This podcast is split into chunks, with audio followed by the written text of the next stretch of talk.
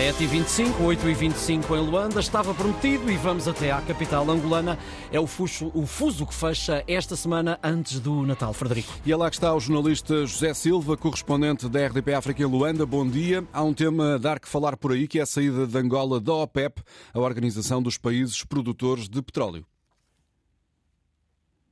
Exato, bom dia, bom dia para os ouvintes da Antena 1. Uh, Continua-se a falar deste tema, aliás, desde ontem, a meio da tarde, quando, no meio da reunião do Conselho de Ministros, o titular da pasta dos recursos minerais, petróleo e gás, Diamantino Azevedo, anunciava então a saída da Angola da OPEP, uma notícia que, hum, nas reações, alguns dizem que também.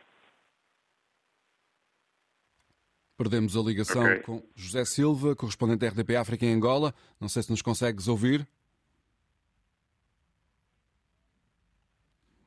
Neste momento não é então possível retomar o contacto com eh, o correspondente da RDP África em Angola, que nos dava conta dessa notícia que foi conhecida ontem. Angola abandonou a OPEP, a Organização dos Países Produtores de Petróleo. Foi em Luanda que estivemos, Ricardo, eh, no fuso horário de hoje, uma cidade onde os relógios marcam mais uma hora do que aqui no continente português. Justamente são 7h27 hora continental portuguesa, são 8h27 em Luanda, no fuso horário desta sexta-feira que precede o Natal.